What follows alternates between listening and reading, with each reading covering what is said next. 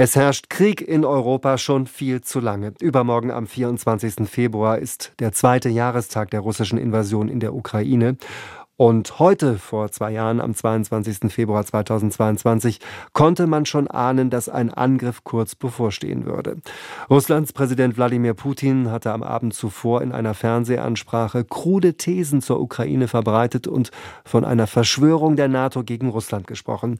Am 24. Februar 2022 griff Russland dann an. Heute geht es um die Zeitenwende in der deutschen Außen- und Verteidigungspolitik und was daraus gefolgt ist. Darüber habe ich mit Deborah Düring gesprochen. Sie ist außenpolitische Sprecherin der Grünen Fraktion im Deutschen Bundestag. Frau Düring, was geht Ihnen durch den Kopf, wenn Sie über diese Zeitenwende nachdenken, die seit dem 24. Februar 2022 ja Normalität ist?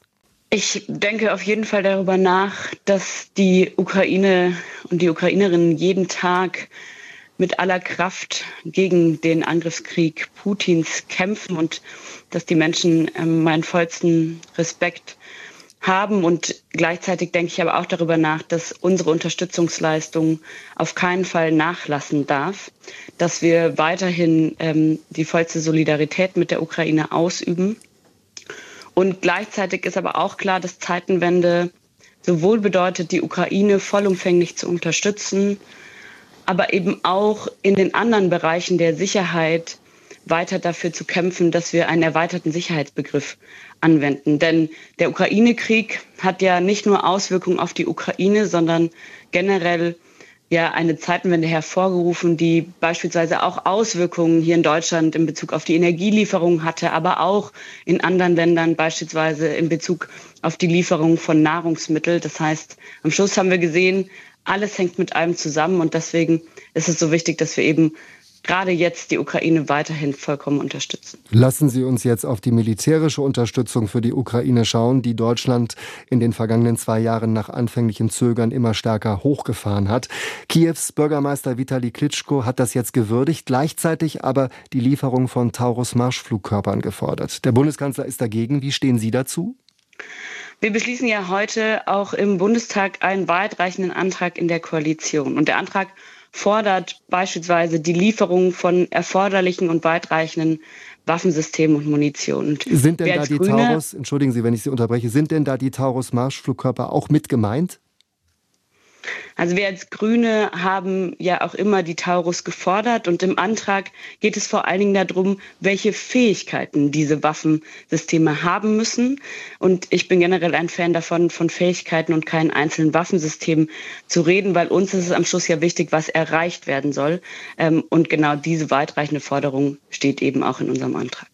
Das scheint aber nicht alle in der Ampelkoalition zu überzeugen. Die Vorsitzende des Verteidigungsausschusses, Marie-Agnes Strack-Zimmermann von der FDP, die will einem Antrag von CDU-CSU zustimmen, der ganz explizit die Lieferung von Taurus-Marschflugkörpern an die Ukraine vorsieht. Wie bewerten Sie das? Ich werde heute dem Antrag der Koalition zustimmen, in dem es darum geht, dass eben zusätzlich erforderliche weitreichende Waffensysteme und auch die Munition, die wir auch nicht vergessen dürfen in dieser Debatte, gefordert werden, um eben strategisch relevante Ziele weit im rückwärtigen Bereich des russischen Aggressors zu ermöglichen. Das ist das, was wir heute beschließen werden. Und ich glaube, das schließt ganz viele unterschiedliche Aspekte mit ein. Die Munition haben Sie gerade angesprochen. Die Ukraine braucht dringend Munition.